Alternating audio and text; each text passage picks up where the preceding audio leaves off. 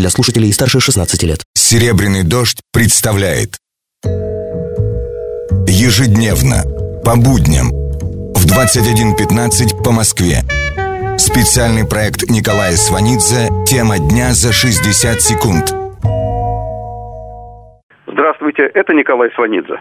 Американский посол в Киеве Джеффри Пайет заявил, атаки сепаратистов, которых поддерживает Россия на Донецкий аэропорт, являются примером того, как они нарушают Минские соглашения. В России на самом деле с нетерпением ждут, когда ополченцы, или как мы их еще называем, возьмут Донецкий аэропорт. То есть можно спорить с формулировками американского посла, но факт остается фактом. Минские соглашения, которые подразумевают прекращение огня и контроль над российско-украинской границей, действительно не соблюдаются. А это значит, что санкции, которые бьют по нашей экономике больнее, чем мы полагали, это же больнее, чем полагали сами американцы, отменяться не будут.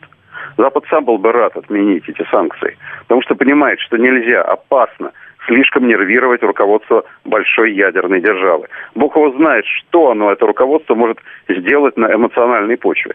Уже и так тяжело. Взять бы да отменить или ослабить санкции. И Путин успокоится, и все немножко расслабятся.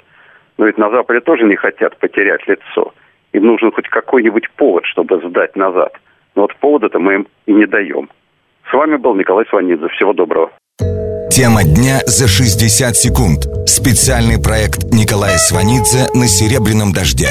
Слушайте в понедельник в это же время.